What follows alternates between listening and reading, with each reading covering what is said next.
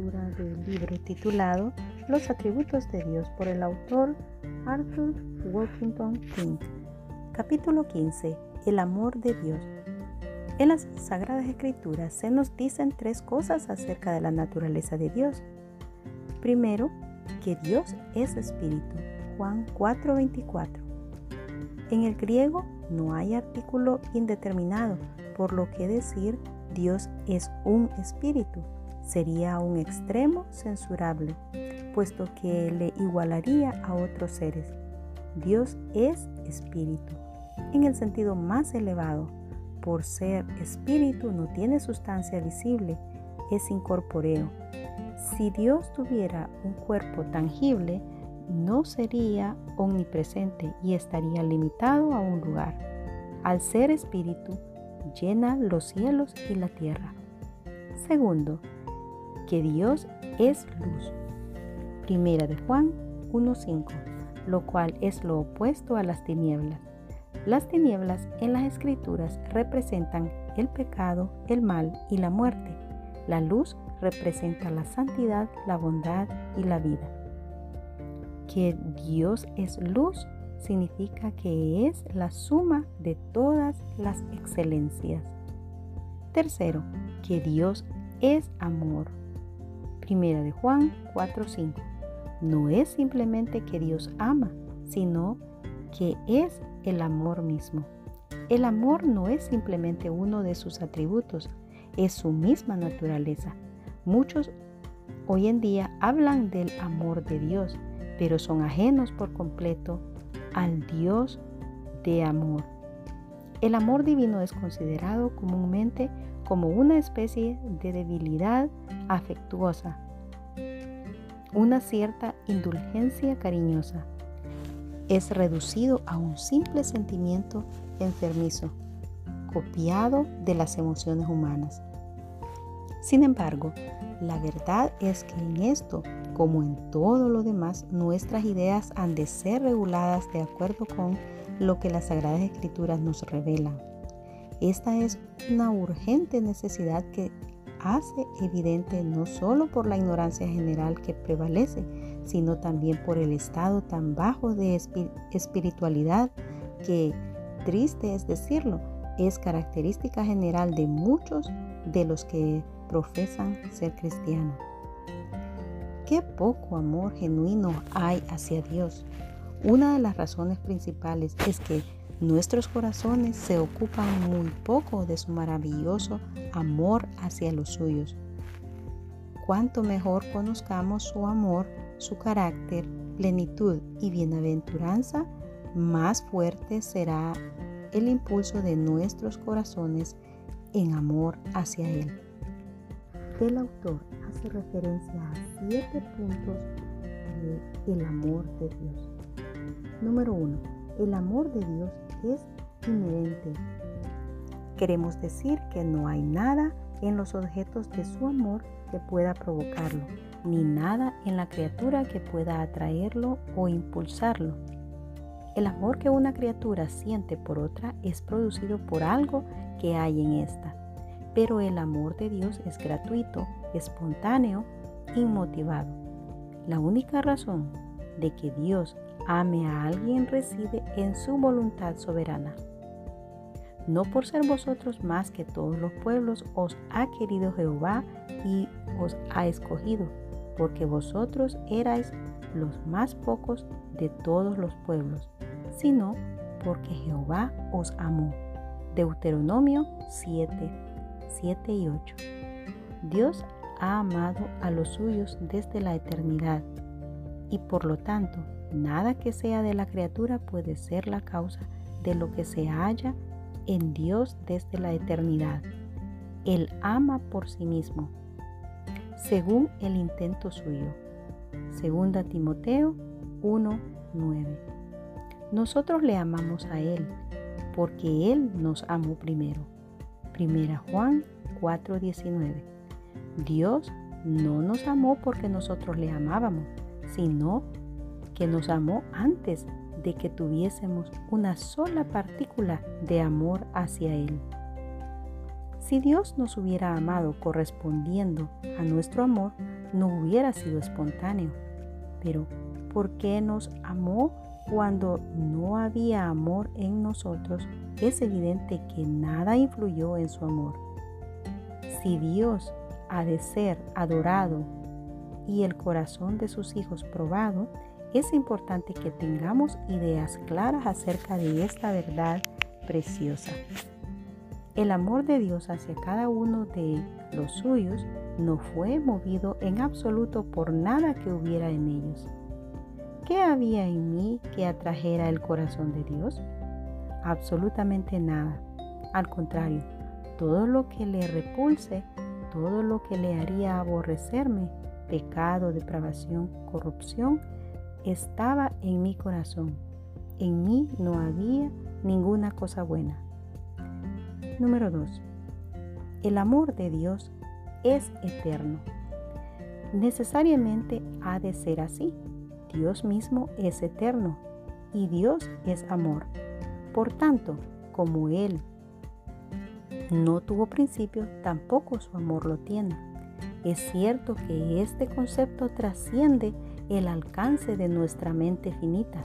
Sin embargo, cuando no podemos comprender, podemos adorar.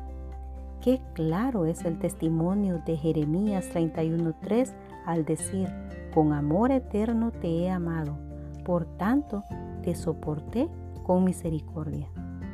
Qué bendito conocimiento el saber que el Dios grande y santo amó a sus hijos antes de que el cielo y la tierra fuesen creados y que había puesto su corazón en ellos desde la eternidad.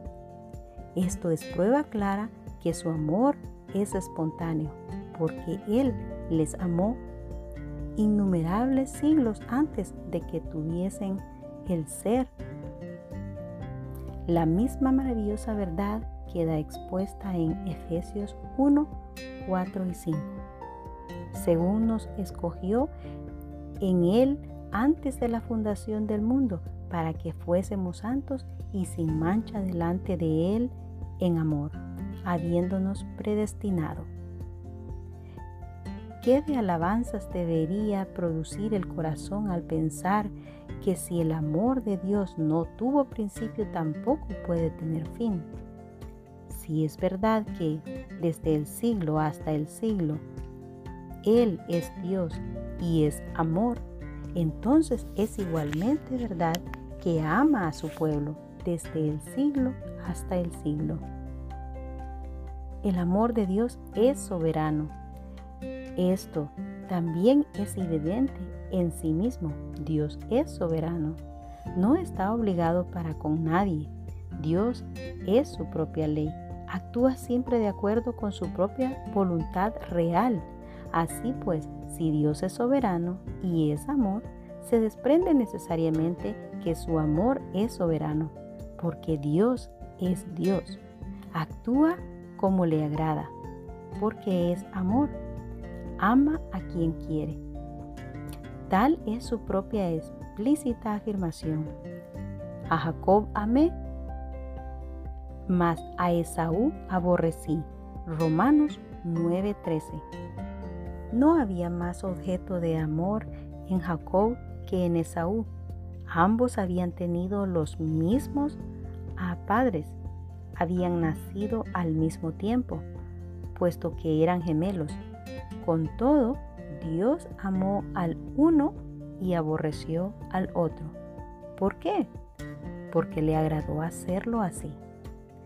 La soberanía del amor de Dios se desprende necesariamente del hecho de que no es influido por nada que haya en la criatura. De ahí que al afirmar que la causa de su amor reside en Él mismo es solo otra manera de decir que ama a quien quiere. Supongamos por un momento lo contrario. Supongamos que el amor de Dios fuera regulado por algo externo a su voluntad. En tal caso su amor se regiría por unas reglas y siendo así, él estaría bajo una regla de amor. De manera que, lejos de ser libre, sería gobernado por una ley. En amor, habiéndonos predestinado para ser adoptados hijos por Jesucristo a sí mismo, según que algún mérito que vio en nosotros? No, sino según el puro efecto de su voluntad. Efesios 1, 4 y 5. El amor de Dios es infinito. Todo lo referente a Dios es infinito. Su sustancia llena los cielos y la tierra. Su sabiduría es ilimitada porque Él conoce todo el pasado, el presente y el futuro. Su poder es inmenso porque no hay nada difícil para Él. Asimismo, su amor no tiene límite, tiene una profundidad que nadie puede sondear, una altura que nadie puede escalar, una longitud y una anchura que están más allá de toda medida humana. Esto se nos indica en Efesios 2.4.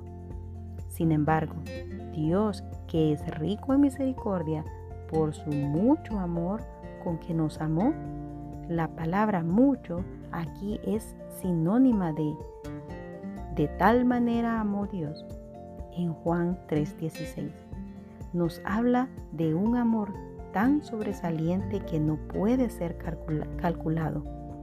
Ninguna lengua puede expresar fielmente la infinitud del amor de Dios, ni ninguna mente comprenderla. Excede a todo conocimiento. Efesios 3:19. Las más vastas ideas que la mente finita puede formarse del amor divino están muy por debajo de su verdadera naturaleza. El amor de Dios es inmutable del mismo modo que en Dios no hay mudanza ni sombra de variación. Santiago 1.17. Tampoco su amor conoce cambio o disminución. El indigno Jacob ofrece un ejemplo poderoso de esta verdad. A Jacob amé, declaró Jehová, y a pesar de toda su incredulidad y desobediencia, él nunca dejó de amarle. En Juan 13.1 se nos da otra hermosa ilustración. Aquella misma noche uno de los apóstoles diría, muéstranos al Padre. Otro le negaría con juramentos. Todos iban a ser escandalizados y le abandonarían. Así y todo, como había amado a los suyos que estaban en el mundo, los amó hasta el fin.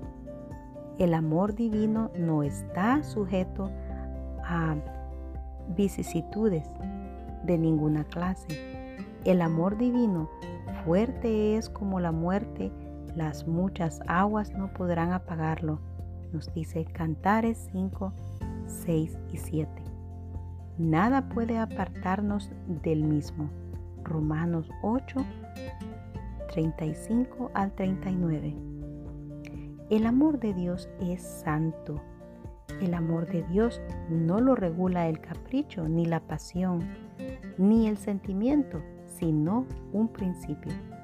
Del mismo modo que su gracia no reina a expensas de la misma, sino por la justicia. Romanos 5:21. Así su amor nunca choca con su santidad Dios es luz. Primera de Juan 1.3. Se encuentra antes que Dios es amor. Primera de Juan 4.5. El amor de Dios no es una simple debilidad afectuosa, ni una especie de muelle ternura. La escritura declara que el Señor al que ama castiga y azota a cualquiera que recibe por hijo. Hebreos 12:6. Dios no cerrará los ojos al pecado, ni siquiera al de sus hijos. Su amor es puro, sin mezcla de sentimentalismo sensiblero. El amor de Dios es benigno. El amor y el favor de Dios son inseparables. Esto se pone de relieve en Romanos 8, del 32 al 39. Por la idea y el alcance del contexto se percibe claramente que es este amor, el cual no puede haber separación. Es la buena voluntad y la gracia de Dios que le determinaron dar a su Hijo por los pecadores. Ese amor fue el poder impulsor de la encarnación de Cristo.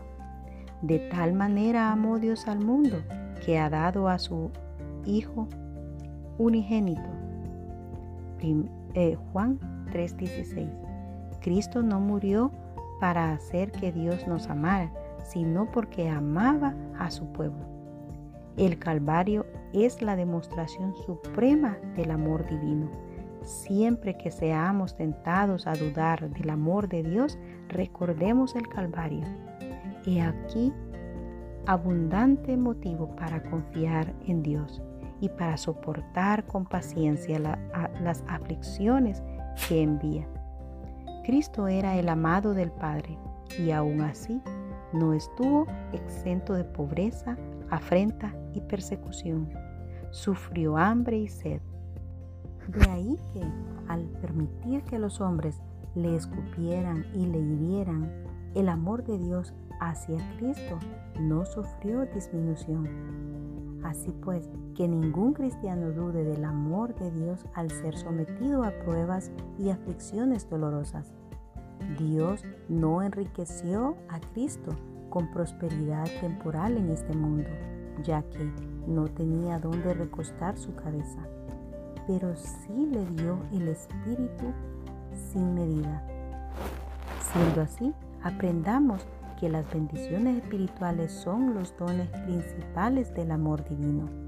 Qué bendición es el saber que, aunque el mundo nos odie, Dios nos ama. Que Dios te bendiga.